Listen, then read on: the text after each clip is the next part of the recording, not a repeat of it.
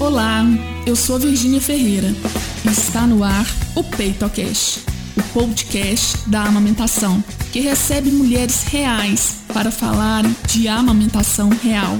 Aqui nós vamos falar sobre as delícias e os perrengues da amamentação desde a gravidez até o desmano. Então, vem com a gente para conhecer a história de hoje. Olá, estamos aqui para gravar o episódio 129 do PeitoCast.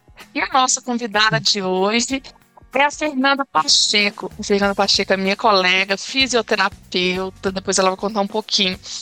E ela mora no Rio, mas é do Maranhão, não é? Exatamente. É mamãe do Lucas, de 7 anos, e da Júlia, de 2 anos. Eu fiz esse convite para a Fernanda, nós estávamos no Congresso Internacional de Fisioterapia e Petrícia, tive a honra de me sentar aqui para contar a história, as histórias de alimentação dela. Fernanda, fica à vontade e muito obrigada mesmo por ter aceito. Um, um grande honra. Obrigada, obrigada, Virginia, pelo convite. É, eu gostei tanto de te conhecer pessoalmente lá no congresso. Foi muito, muito bacana, muito legal.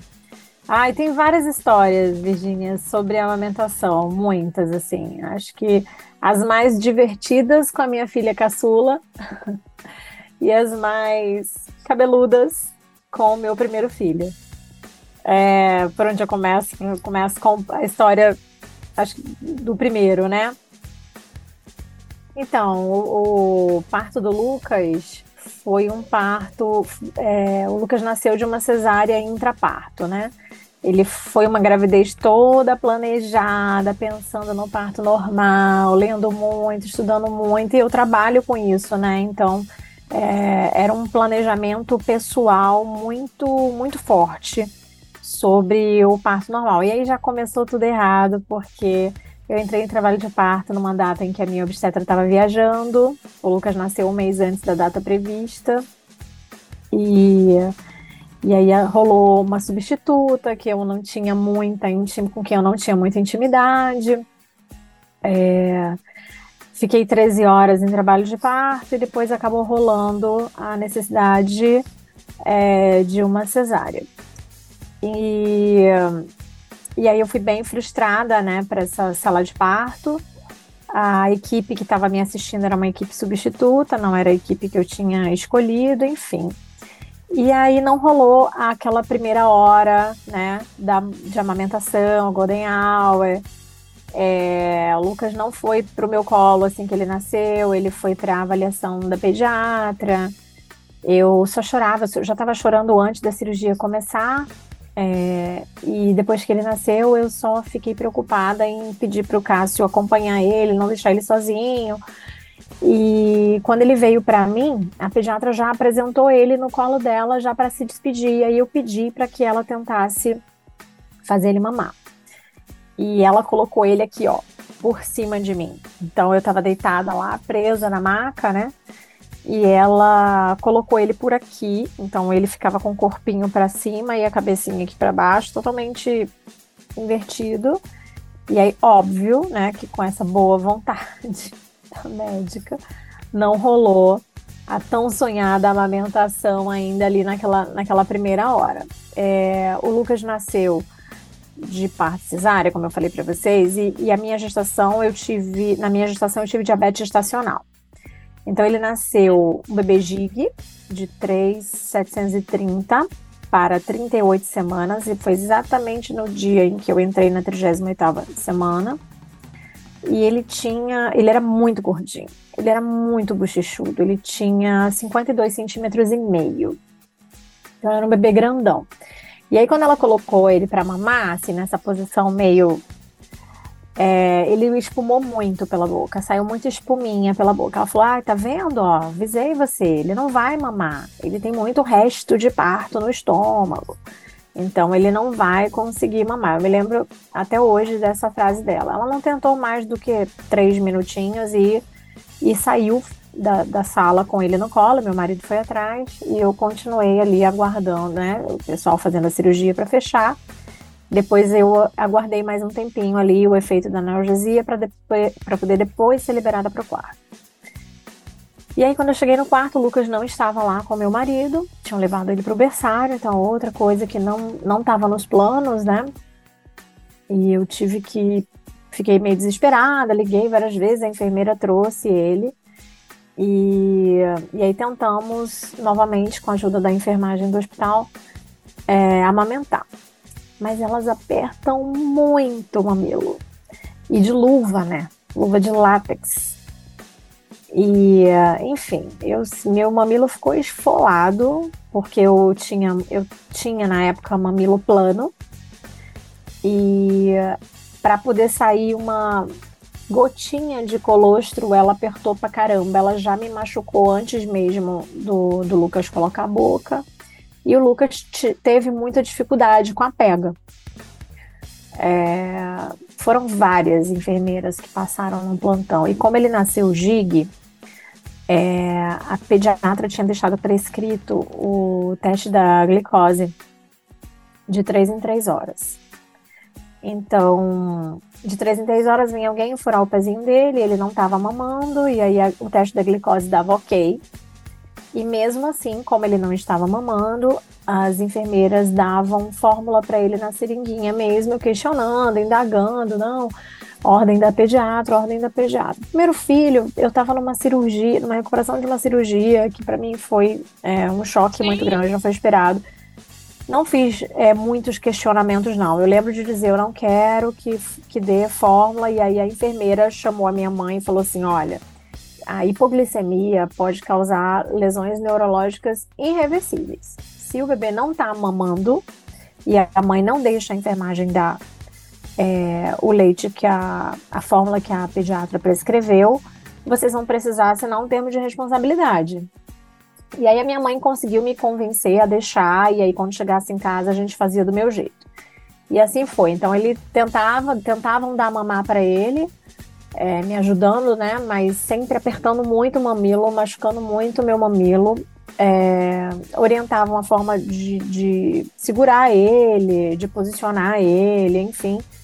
É, no, na avaliação da linguinha lá no hospital, deu normal, deu que estava tudo ok, e nós tivemos alta, viemos para casa. Nos primeiros quatro dias de vida, dois dias, os dois primeiros dias no hospital, ele tomou fórmula, e os outros dois dias em casa, ele não mamou. As, os poucos minutos em que ele sugava, ele conseguia realmente pegar um pouco o peito é, ele soltava assim muito muito rápido e chorava, sabe? Soltava muito rápido e chorava e me machucava muito. Eu lembro de dar mamar com mordendo uma fraldinha de pano, de tão dolorido que era. E aí passou um dia então sem fórmula em casa e praticamente sem mamar, eu não tinha muita noção, né? Porque ele botava a boca, sugava um pouquinho e soltava, sugava um pouquinho e soltava. E eu ficava nisso o tempo inteiro. Ele dormia muito. Ele dormia muito, mas ele não teve hipoglicemia porque eu tinha um aparelhinho em casa e para não dar a fórmula em casa, eu furava o pezinho dele e media a glicemia para convencer todo mundo de que eu estava certa e que eu só ia oferecer fórmula se a glicose realmente estivesse baixando. É... E aí, no quarto dia, mais ou menos no final do quarto dia, ele começou a pegar um pouco melhor no peito. Eu tenho várias fotos cômicas, assim, devia ter separado algumas para mostrar aqui, né? Várias fotos cômicas dele. Depois eu mando para você se coloca na edição. É, de três pessoas segurando o Lucas no meu colo para eu poder conseguir dar mamar. Então tinha minha mãe, a minha tia e o meu marido posicionando, um segurava a cabeça, o outro segurava o bumbum, bota sentadinho, abre as pernas, e aí eu me preocupava só em segurar o peito. Era muito tenso o momento da amamentação. Até que no final do quarto dia, à noite, eu estava estressada, peguei ele no colo, me tranquei no quarto e falei: Você vai mamar agora, eu e você.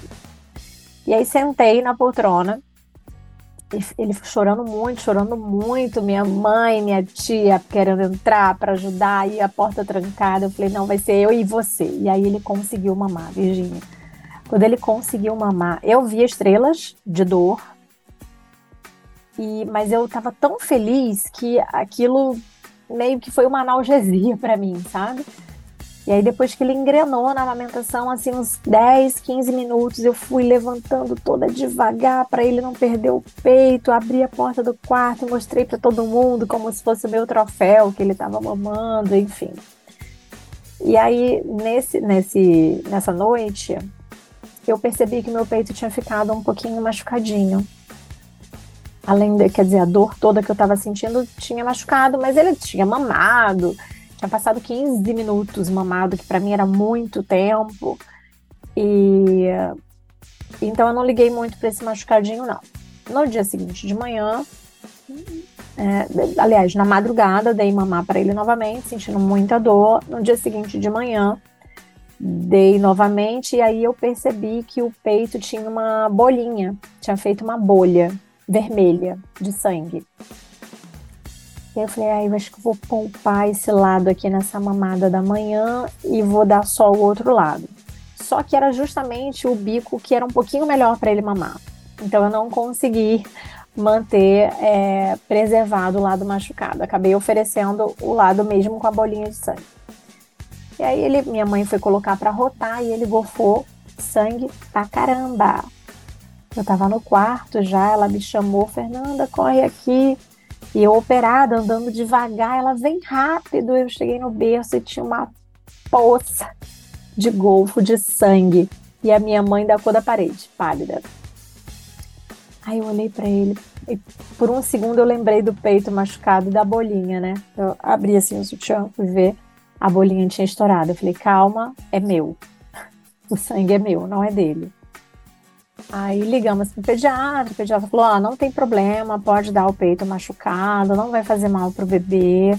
Se você estiver sentindo muita dor, além de ligar para a enfermeira, você pode poupar alguma mamada ou outra, mas não tem problema dar o peito machucado. E assim fizemos, foram 45 dias de sofrimento e muita dor. Acho que passaram quatro consultoras em amamentação nesses 45 dias. Eu lembro da minha mãe dizer assim: filha, são só os primeiros 30 dias, depois você acostuma. E eu ficava, ai meu Deus, 28 dias, faltam dois dias para parar de doer. 29 dias, falta um dia. Chegou com 30 dias, eu falei, mãe, continua doendo. Ela, não, vai mais um pouquinho e você vai aguentar e tal. Chegamos a tentar bico de silicone, mas foi insuportável para mim. Doeu muito. E tô lembrando aqui que foi por causa do bico de silicone que o meu peito fez essa bolinha, sabe? No dia anterior, a gente tentou colocar o bico de silicone, não rolou, doeu muito. Eu acho que foi porque eu tenho quase certeza que foi por causa desse bico que fez aquele, aquele machucadinho. Sim, e aí depois Pode ter sido, né? Eu imaginei isso, pelo atrito, a borracha, enfim. E o Lucas não pegou o bico de silicone, graças a Deus, porque é insuportável, foi insuportável para mim. É... E aí, com 45 dias, eu não sei muito bem o que aconteceu. Ele parou de doer. Eu acho que ele acertou a pega, eu fiquei mais calma, ele ficou mais forte também, né? Tipo, uma sucção melhor. E aí parou de doer mas eu tinha antes de engravidar, eu sempre tive muita sensibilidade no mamilo. Eu me lembro que eu usava sutiã de renda. Sabe o que eu fazia? Eu pegava aquele algodão que tem formato de disco e eu colocava entre o meu mamilo e o sutiã de renda. Porque o atrito com a renda me incomodava muito. Então, eu sempre tive muita sensibilidade. Eu acho que tudo colaborou para que eu sentisse muita dor. Eu ser mais sensível, a pega dele não tá legal, e o posicionamento, talvez as pessoas que vieram me orientar não conseguiam identificar tudo, o que precisavam para me orientar, não sei. E aí foram quando, só quando ele realmente ajustou a amamentação foi que parou de, de doer e aí fluiu, fluímos super bem na amamentação até seis meses. Com seis meses eu já estava trabalhando a todo vapor, de segunda a sexta no consultório, e ele já estava ficando em casa sozinho. Eu tirava, a partir do quarto mês, eu comecei a tirar leite na bombinha, fazer estoque e tal. Então, ele mamava o dia todo o meu leite na mamadeira e um leite por dia de fórmula. E foi assim até o sexto mês, porque eu tinha conseguido fazer, eu consegui fazer um grande estoque no meu congelador. Meu congelador era só leite, não tinha outra coisa. E aí ele mamou bastante tempo. Só que a bombinha não é a mesma coisa do estímulo da boca do bebê, né? E a minha produção foi diminuindo, foi diminuindo, foi caindo, caiu pra caramba, e eu continuava, ficava, nossa senhora, uma hora e meia escrava de bombinha, tentando tirar o máximo possível de leite, enfim. Quando ele começou a introdução alimentar, e o Lucas foi muito bom de pegar a introdução, ele pegou muito rápido. Eu falo que todo o trabalho que ele me deu com a amamentação, ele economizou. Ele falou assim: Eu vou, vou te dar essa sopinha aí, mãe. Você não vai ter trabalho agora, não. E quando ele começou na introdução alimentar, ele começou a não querer mais o peito. Eu acho, começava a identificar que ele estava irritado no peito, sabe? Ele pegava o peito, sugava, sugava, sugava, não dava dois, três minutos, ele largava o peito irritado. Então eu comecei a achar que eu não estava com fluxo suficiente para que ele se sentisse motivado a continuar a mamar. Falei, ai, meu, meu peito está com pouca produção, aí ficava na bombinha, meu marido, ai, para com isso, o garoto está comendo, não precisa mais do que isso. Na época também ele não tinha muito interesse em ler sobre o assunto, eu ficava nessa briga sozinha, foi muito pesado para mim, que eu já estava trabalhando. Eu acabei cedendo ali com a irritação dele mamar e paramos a amamentação um pouquinho antes de completar sete meses. E aí, quatro anos depois veio a Júlia. E com a Júlia eu quis reescrever uma história completamente diferente. E consegui. A Júlia veio de parto normal, uma, uma equipe, poxa, super humanizada, um parto muito tranquilo, muito mais tranquilo do que eu imaginei que fosse ser. É, ela nasceu super espertinha, com Apgar 910, já veio direto pro meu colo, eu tava sentada na banqueta, a médica só fez pegar e me entregar. Então ela ficou o tempo todo comigo. E ela mamou, e mamou bem, ainda na sala de parto. O meu mamilo já não era mais, já não é hoje em dia é, totalmente plano. Ele tem um pouquinho ali, acho que o Lucas facilitou o trabalho para ela também, né? Ele já tem um bico ali E é interessante isso, né? É, é, é, acontece muito mesmo, sabe, Fernanda? Então, mulheres que tinham ou um mamilo pseudo invertido ou plano, por causa da mamogênese ou uma mamada anterior, acontece isso que você né, vivenciou no seu corpo, experiência no seu próprio Sim. corpo. Sim, é, já, já tinha, não é, um, não é um mamilo generoso, mas tem uma pontinha ali e facilitou, eu acho, isso para Júlia. A Júlia também nasceu super grande, assim, ela veio com 38 semanas e 4 dias, é, 50 centímetros e meio e um pouco mais pesada do que o meu filho. Ela veio com 3,775. Mas eu não tive diabetes gestacional na gestação dela. É... E aí ela mamou na primeira hora ainda no meu colo, na sala de parto. Ela já estava ela já no meu colo antes mesmo da placenta sair. É, é, quando a placenta saiu, ela continuou no colo, o pai cortou o cordão e ela continuou no meu colo. Acho que ela saiu um minutinho do meu colo só para eu levantar da banqueta e ir para maca. E depois ela voltou para o meu colo de novo. Né? Porque aí eu tinha tomado anestesia com 10 de dilatação no finalzinho. Então acho que ficaram com medo de deixar ela no meu colo para eu, eu ficar em pé com ela, né? Mas logo depois colocaram ela no meu colo e ela ficou ali a primeira hora inteira na sala de parto e mamou pra caramba. Ela tinha muita secreção, assim como o Lucas. Mas a pediatra fez uma manobra, eu não sei se isso tem um nome, virou ela de cabeça para baixo, assim na mão, né? Colocou ela com a cabecinha para baixo, inclinou um pouco ela assim e apertou um pouco aqui atrás. Não apertou, não, fez uma massagem e aí saiu muita secreção, parecia uma baba assim densa, bem grossa. E aí depois que saiu essa secreção e que ela colocou no meu colo novamente, a Júlia mamou de novo. Ela já estava mamando antes dessa secreção sair, mas depois ela parou de mamar e começou a, a espumar, né, essa secreção pela boca. A pediatra pegou, virou, fez isso, aí saiu tipo um cuspe assim grosso. E aí devolveu ela pro meu colo e ela continuou mamando. A Júlia mamou bastante na sala de parto. Mamou bastante. E a Júlia mamou, se deixar até hoje, ela, ela quer, né? Nós paramos em abril, maio, com dois anos e um mês. Eu comecei a tentar é, evitar colocá-la para dormir, porque durante o dia ela foi comigo para o trabalho até sete meses. Diferente do Lucas, ela não me deu trabalho nenhum na amamentação, mas na introdução alimentar foi um parto, né? E aí foi mais difícil do que o parto. E aí ela passou um mês nessa briga de viciada em peito. Totalmente viciada em peito mesmo. Não, a Júlia tomou até sete meses, sei lá, eu conto nos dedos de uma mão as vezes que eu dei mamadeira para ela. Acho que quando eu precisava ir no médico e não queria levá-la e deixava, mas assim, não tomou mais do que cinco vezes mamadeira em sete meses de vida.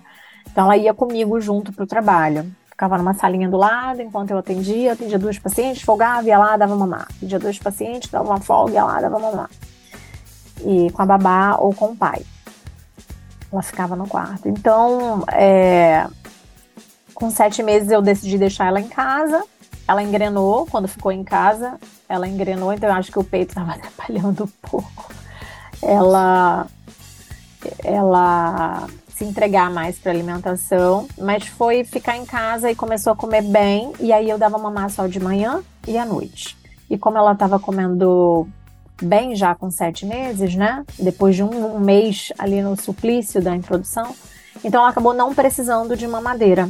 Então eu não dei é, complemento, fórmula e também não precisou, a partir do sétimo mês, dar mais meu leite congelado.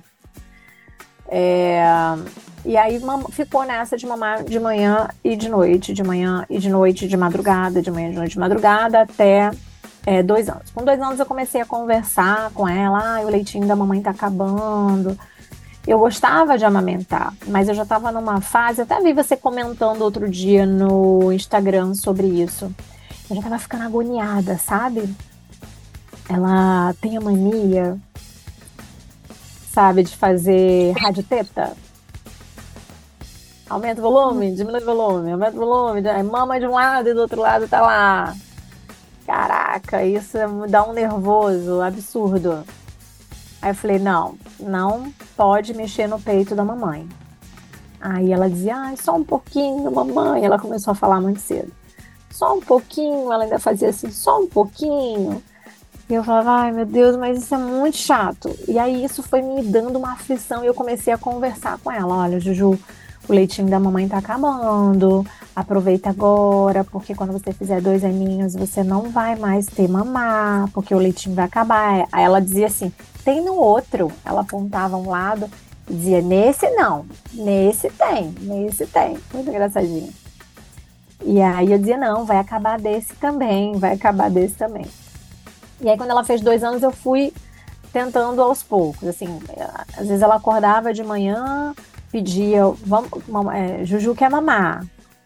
Aí o Juju quer assistir Baby Shark. Ah, quero. Aí eu passava um Baby Shark, deixava ela esquecer do mamar e saía para trabalhar. E à noite, Aí... quando eu chegava, é, eu já chegava em casa, ela já chegava arrancando minha roupa, né? Eu já chegava em casa, ela enfiando a mão dentro da roupa e eu ficava tentando distrair um pouquinho, conversar um pouquinho, mostrar um brinquedo, alguma coisa. Às vezes dava certo, às vezes não. Quando ela fez dois anos e um mês, eu falei, agora chega, não coloco mais a Júlia para dormir, porque a rádio teta tá demais.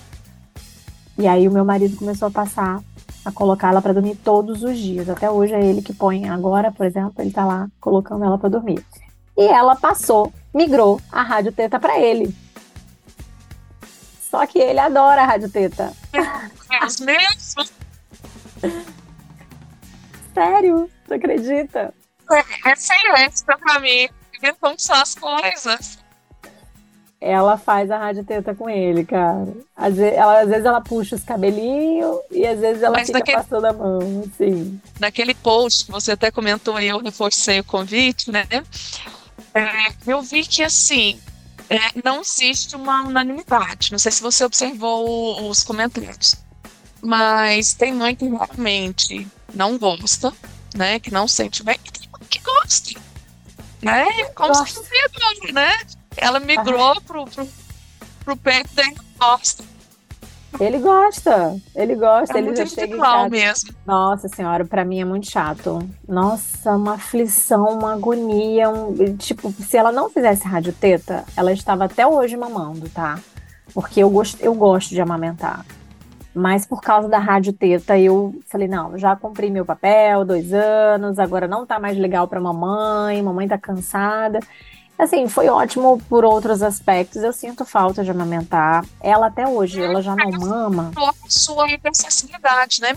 Esse fator também que a gente tem que considerar. Sim, sim, sim, pois é. Então, uma coisa é a, é a mama ali adaptada dentro da boquinha dela, sim. né? Da zona de conforto da boquinha dela. Outra coisa é ela ali, ó. Justamente onde tem muitas terminações nervosas. Então, você já tem essa hipersensibilidade, Exatamente. E hoje em dia eu já consigo usar um sutiã de renda sem colocar um padzinho de algodão, tá? Depois de duas, dois filhos amamentando, eu já consigo, mas ainda assim não é não é confortável ficar ali. E tem a unha também, e às vezes ela fica assim, ó. Além de fazer assim, ela ainda faz assim, ó, toda hora no mamilo. Ai, me irrita. E aí eu, enfim, acabamos, encerramos a nossa história na amamentação, mas que para mim foi assim, me realizei é, com a amamentação da Júlia. Eu sempre quis amamentar, eu queria muito ter conseguido amamentar o Lucas por dois anos, então eu tava com essa mágoazinha ali, aquela frustração de não ter persistido, de ter desistido fácil demais, de ter ouvido muita gente falando, ai, pra quê? Já tem seis meses e você tá cansada, você trabalha muito. E aí eu fui cedendo, sabe? Fui cedendo. No segundo filho eu falei, não, ninguém vai me vencer. Dessa vez a última palavra vai ser minha. Eu fui mais bem preparada como mãe, né, para segunda para maternar pela segunda vez, então e me ajudou muito assim a ler mais sobre amamentação. Eu tive uma consultora de amamentação que e no hospital dessa vez, nessa segunda vez, a equipe do hospital foi muito boa também. Muito boa também né, em me orientar, sabe? Eu me Isso senti mais segura. Nossa, me senti muito mais segura. E aí eu gostei tanto de uma delas que eu falei assim: nossa, meu primeiro dia em casa foi um caos com o Lucas. Então eu já vou sair do hospital com essa daqui marcada para casa. Eu já tinha deixado marcada com uma outra consultora que tinha me indicado e que eu não conhecia. Aí, como eu gostei muito daquela que foi no hospital, eu falei: ah, não, eu vou, eu vou no que eu já conheço, no que já deu certo. E, e aí desmarquei com uma pessoa que eu não conhecia, que tinha me indicado, e, e marquei com essa do hospital, e foi super importante, deu super certo, até porque ela explicava, e eu acho, Virgínia, que isso é tão importante. Ela explicava tudo, não só para mim, mas ela explicava também para o meu marido. Ela explicava também para minha mãe. Imagina, na época da minha mãe era assim: tem mulher que tem leite fraco e você não se alimenta bem.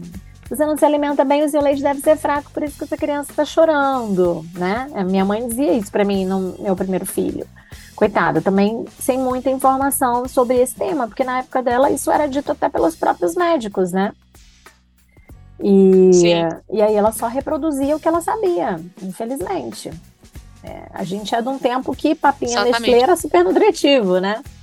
Enfim. É, e aí, dessa vez, a enfermeira, ela serviu para trazer conhecimento para minha família também, que era o meu backup, o meu suporte aqui em casa. Então, é, na, na, minha, no meu puerpério do Lucas, a minha mãe comprou uma lata de leite de fórmula e chegou em casa escondendo assim atrás, a sacola atrás do corpo. E aí eu fui lá e falei: Cássio, tira da, tira da minha mãe, esconde lá no alto do armário. Nada, Júlia, não. Ela ouviu toda a explicação, falou: Nossa, que diferente, na minha época não era assim. Nossa, né?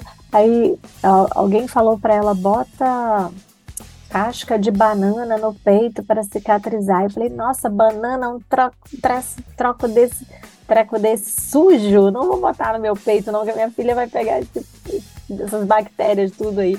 Aí a enfermeira falou: não, isso aí não pode fazer. Imagina, se você vai passar uma banana na boca de uma criança, que é um, é um negócio sujo, a, a casca da banana suja, enfim. E aí minha mãe super aceitou todas as orientações, porque partiu de uma outra profissional, né? Uma profissional especializada em amamentação. Então, isso acho que deu, validou mais o meu conhecimento, porque não era eu, mãe, que estava passando a informação, em cima profissional é, trazendo essa informação para minha família. E fluiu tudo muito mais fácil. Muito mais fácil. Agora, as histórias com a Júlia foram só histórias engraçadas mesmo. Tipo, de eu estar na rua e ela sair do colo do pai para o meu colo e, e, levantar minha blusa e, tipo, eu pagar sutiã no meio do shopping, né? é, até hoje ela toma banho comigo de vez em quando e ela sempre pede para fazer carinho no peito. E ela sabe que eu não gosto, né? Então ela fala assim: Mamãe, peito, posso fazer carinho? Aí eu, não, filha, não pode fazer carinho. Só um pouquinho, mamãe. Aí eu deixo. Aí ela faz carinho, daqui a pouco ela tira a chupeta assim e fala: Quero mamar. Quero mamar. Aí eu, não. O peito já não tem mais leite, o leitinho da mamãe acabou. Nesse tem. Ela sempre fala, aponta para um e fala: Nesse tem. Então, de vez em quando, a gente ainda vacila nessa, nessa parada de amamentação, sabe? Eu digo que ela parou porque ela não mama mais todo dia, ela não mama mais toda semana. Mas volta e meia escapa um pedido que quebra o meu coração e eu acabo cedendo. A última vez, acho que tem uns 15, 20 dias mais ou menos, eu falei, ah, não vai ter mais nada para sair. Com certeza não tem mais nada. Ela mamou de um lado e mamou, sei lá, uns 8 minutos. Eu falei, gente, será que tá saindo leite? Já tem uns dois meses quase que a Júlia não mama. E aí, ah, quero o outro, o outro. Aí eu, não, filha, mas. Aí coloquei do outro lado, ela mamou duas, três vezes assim e desistiu. Aí eu falei, será que tem? Aí eu apertei com a mão. Você acredita que ainda sai? Pouquinho. Não é mais aquele jorrar que era antigamente, mas quando você ordenha assim o peito, ainda sai assim uma gota de chuva. Assim, não fiquei ordenhando muito para até não incentivar, mas é, vi que ainda estava. Então, os oito minutos que ela estava mamando, saiu leite de verdade. Eu falei, pronto, agora ferrou. A garota vai pedir todo dia, mas não, ela, ela pede. Se colar, colou. Se não colar, ela aceita bem, sabe? Agora o vício dela é o peitinho do pai. Tem várias fotos é com o pai. esporádica. É, então assim. Uma alimentação esporádica agora. Eu considero que paramos, mas às vezes ela ainda consegue derreter meu coração. Não sei, eu vou te mostrar. Mas legal que assim, legal que estabeleceu uma relação bacana, né? Aqui, ó. Deixa eu abrir a foto. Essa, é, essa foto foi de hoje, ele mandou. Tô chegando do trabalho, ele mandou a foto, como é que ela estava com ele. De todas as suas histórias, tanto com o Lucas como com a Júlia, qual foi o pior perrengue? Que perrengue inesquecível? Acho que o pior perrengue para mim foi o momento que eu cheguei da maternidade, na primeira, no primeiro puerpério. É, lá na maternidade, bem ou mal, é, mesmo com uma equipe que não era tão bem preparada, eu tinha algum suporte. Eu era mãe de primeira viagem. Acho que o pior, pior momento foi quando eu cheguei em casa e eu via que meu filho não estava conseguindo pegar. E foi, foi bem punk, assim. Eu chorei bastante, foi no terceiro dia, eu chorei bastante. E não. A pojadura aconteceu no dia seguinte, então não sei se isso também acabou colaborando para os hormônios, a flor da pele, mas eu lembro que eu briguei com a minha mãe, porque eu achava, ah, você quer me ensinar a fazer, mas deixa eu tentar errar para tentar acertar. E o terceiro dia de vida do meu filho foi o dia mais punk. Além desse, foi o 15 quinto dia, quando o pediatra falou para mim que ele não estava ganhando peso e que se na semana seguinte ele voltasse sem ganhar pelo menos 30 gramas por dia, ele ia ter que entrar na fórmula. É, nossa, esse aí ficou bem marcado para mim também. Esses Gente, dois momentos. Pressão. É, aí não, aí, pô, desse dia em diante ele terminava de mamar, eu ia lá, extraía e dava na colherinha, na colherinha para ele. Falei, ele vai engordar, se ele não toma no peito, ele vai tomar na colher. E aí, na semana seguinte, eu voltei, ele, no cálculo do pediatra, tinha engordado 60 gramas por dia. Até brincou assim, você botou fermento nesse, nesse leite? Porque a criança está ganhando 60 gramas por dia nessa semana, e até semana passada não estava ganhando nada. Pelo contrário, estava perdendo, né? Então, pela minha lembrança, esses foram os dois piores dias, assim. É interessante, eu vou aproveitar o caso da, da Fernanda para comentar algumas coisas. Então, a Fernanda ela teve diabetes nessa primeira gravidez, e o bebê, o Lucas, nasceu grande para a idade gestacional, então quando ela fala GIG, é um termo que a gente usa muito comum, mas quem não for profissional de saúde aí é grande idade gestacional. É muito comum acontecer é, crianças gigs, grandes idade gestacional, quando a mãe tem diabetes gestacional. E a preocupação, assim como com o prematuro é uma preocupação é, com a hipoglicemia, os grandes para a idade gestacional também. Por quê? Isso pode acontecer com eles porque eles têm muito contato com a glicose lá no período intrauterino, né? Como a mãe é, tá, está com diabetes gestacional, eles têm muito contato com glicose. Sem tá? Então, a gente tem essa preocupação com a amamentação, porque é, eles podem ter hipoglicemia, mas de forma nenhuma, tá, gente? É, é indicado assim, ah, tem que ser fórmula. Não, Tá? Então, primeiro, colosso da mãe, né? Então faltou aí uma orientação, uma acolhida. Eu sou muito, Fernando, por tudo que Sim. aconteceu com você. É. Então, local, eu acho que assim, é, quando você mesmo fez perfeitamente uma comparação das duas equipes, né? É, a diferença dos seus dois partos. Né, dá para ver quando você conta né, essa diferença e como que você se sentiu.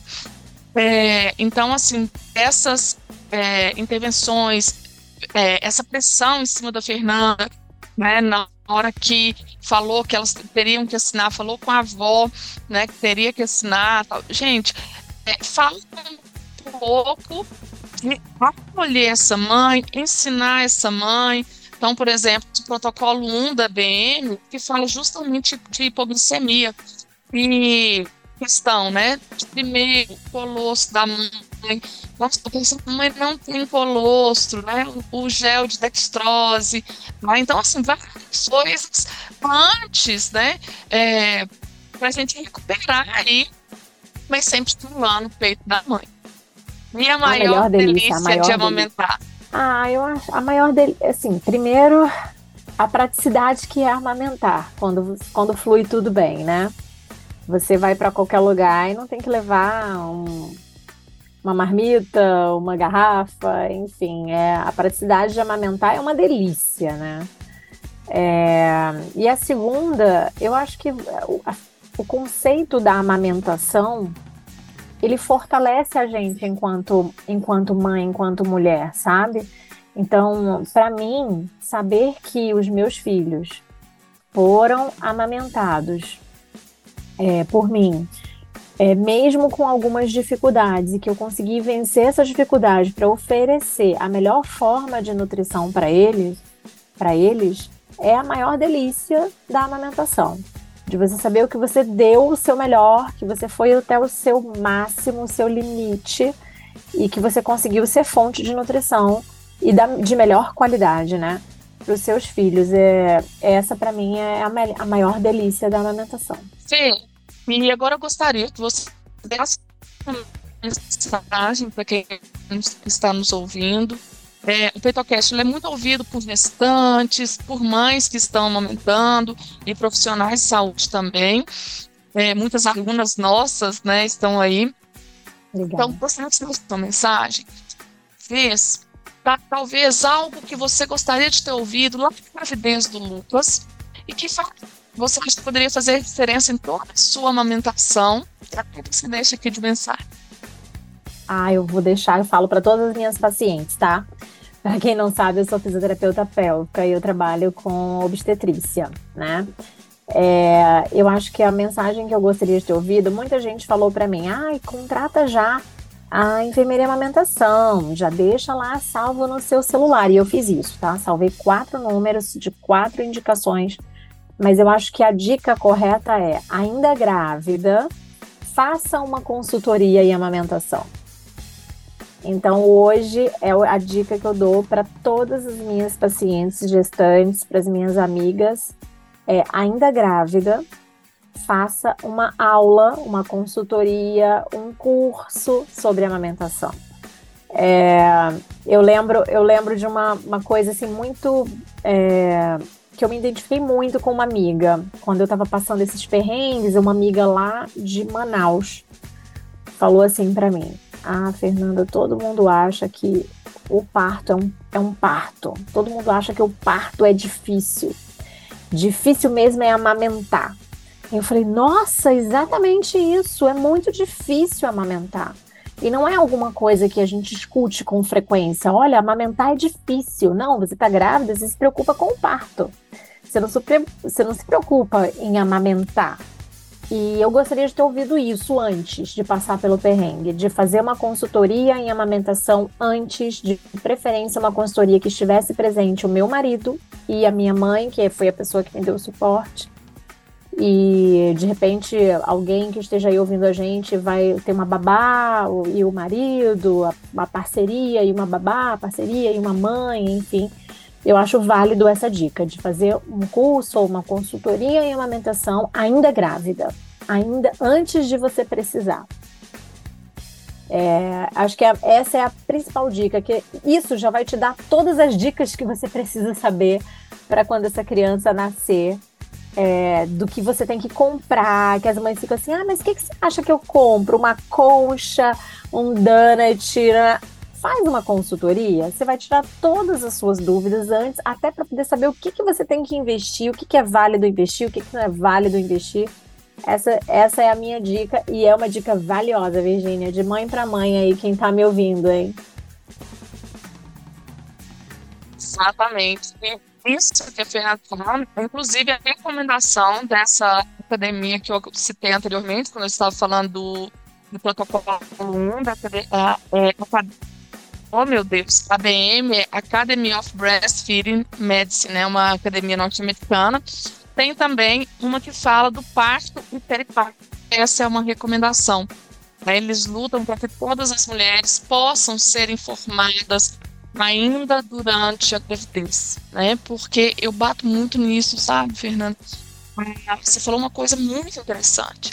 Além da mulher se informar, porque muitas coisas vão mudando e muitas vezes é o primeiro contato dessa mulher com a amamentação. É o primeiro contato e a amamentação é aprendizagem, tanto para o bebê. Uma outra coisa importante é a rede de apoio organizada. Uma rede de apoio organizada, uma rede de, apoio que tem informações. E com essas informações, você deu um exemplo da lata de leite que sua mãe trouxe, né? É, com essas informações, ela respeita o protagonismo da mulher. Isso, muito obrigada. Suas histórias são lindas. Ai, tem muitas outras que eu não devo ter lembrado aqui. Dá para fazer duas vezes esse podcast. Vai anotando, que depois depois. Vai anotando, mas eu adorei, ó, gente. Essa do de migrar da mãe para o pai no rádio teta, primeira Nossa, vez que eu posso, nesses 20 anos. O próximo teste vai ser. Tem, às vezes ele tem um Vale Night com os amigos aqui, que também são pais do grupo de, de amigos que a gente tem, todo mundo tem filho da mesma idade, e eu boto para dormir. Falei, a próximo Vale Night que você tiver, eu vou testar um balãozinho, igual vi no site da Virgínia, lá no, no Instagram da Virgínia, para a Júlia fazer a rádio teta no balão. Adorei aquela dica. Pode deixar que quando eu fizer, eu vou fazer um vídeo, vou te mandar. Muito obrigada. Obrigada, Virgínia. Eu que agradeço. Obrigada por ouvir até aqui. Para se aprofundar mais nos assuntos ligados à amamentação, acesse o nosso perfil no Instagram, arroba Virginia Ferreira Saúde. Um beijo e até o próximo episódio.